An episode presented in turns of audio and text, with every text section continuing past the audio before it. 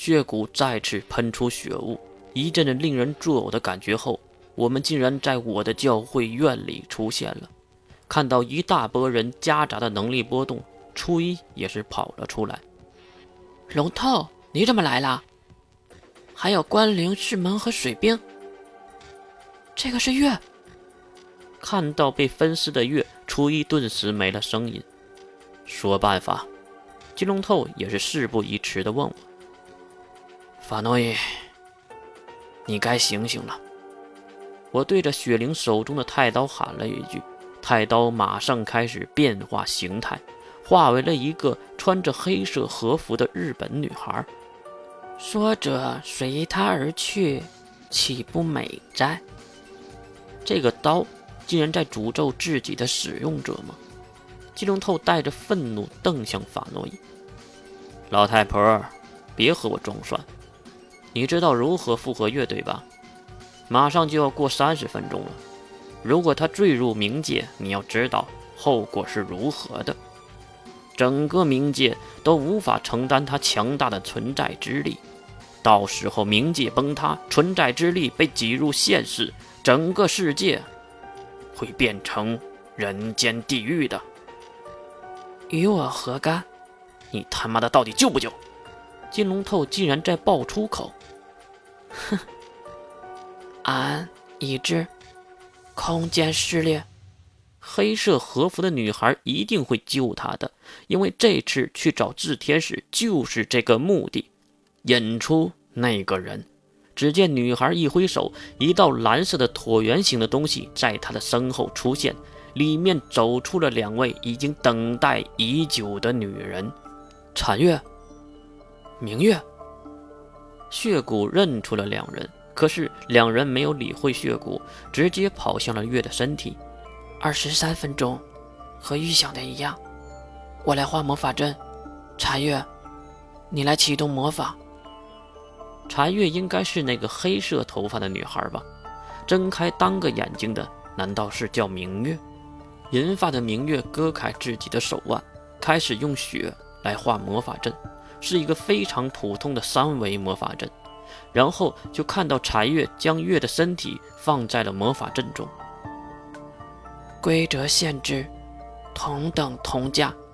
柴月的话说完，明月在一旁也站了起来。如果有来生，我们做普通人吧。柴月，柴月没有回答，只是蹲在月的身边。启动转生之术。这话刚刚结束，我们的脚下马上化为了奇怪的幻象，犹如那是一台电视机一样。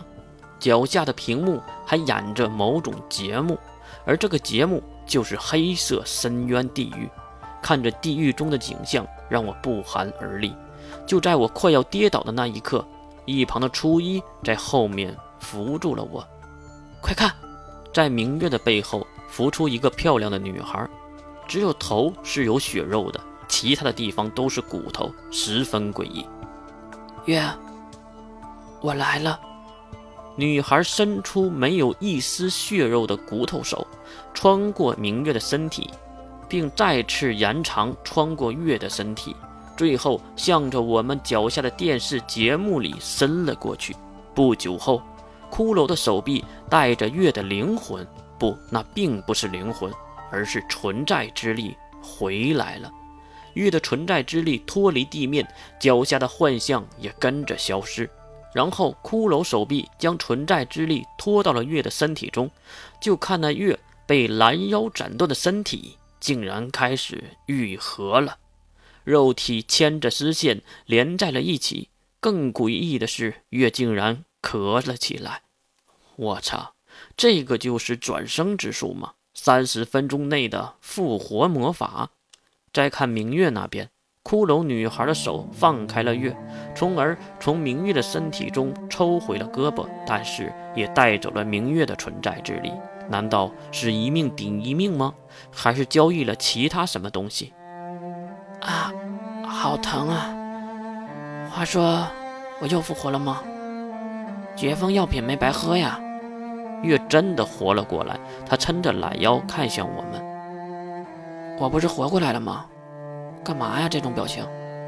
月发现了不对劲的地方，那就是明月已经倒了下去，身后的骷髅女孩带走了她的存在之力。明月妈妈，禅月妈妈，这个神是，难道转生之术？月瞪大了眼睛。明月妈妈，你干嘛？你，你干嘛这么傻？啊，不对，我喝了绝方药品的呀。月急忙跑过去，可是禅月却迅速地抱住明月的身体，然后跳进了后面的蓝色光圈中。临走的时候，只留下了一句话：“月，活下去。”然后跟着光圈消失了。喂，明月妈妈，法诺伊，到底发生了什么事儿？为什么会有转生术的启动魔法？为什么明月妈妈她会？法诺伊压低鄙视的眼神。然后转身化为了黑色的太刀，可能不想再和月说话了。月马上转头看向了我们。喂，到底发生了什么呀？啪的一声，金龙头抡圆了臂膀，用尽全身的力气打了月一个耳光。看着嘴角流出鲜血的月，金龙头大声地喊道：“你他妈的还是以前的神吗？啊？”你别当自己是那个万能的神了，要不是我告诉你两位母亲你的位置，你现在还在那万丈的深渊里发臭呢。是不是觉得自己无敌了？是不是觉得自己不会死亡就可以为所欲为了？几十亿年你就可以复活，可是这几十亿年对于我们来说根本是不可想象的时间。你要知道，有多少人珍惜人生那几十年？就算你不珍惜，别人也会珍惜。明月就是其中一个。原来他去守护神界，去学习转生之术了。知道你今天会有此一劫，他竟然选择牺牲自己，让你留下来。所以我想问你一句：你还想傲慢到什么时候？嬉戏玩耍到什么时候？你到底想？害死多少人，害死多少爱你的人，你才肯罢休啊？金龙透的话，即使是我都有些被震撼。我，我，越失去站着的力气，跪了下去。他捂住自己的双眼，痛哭了起来。我知道，我知道错了，我知道错了。虽然月哭了，哭得撕心裂肺，可是他和我都知道，这只是计划的一部分。没有什么是不能算计的，别说是我的父母，就算是我自己，也一样。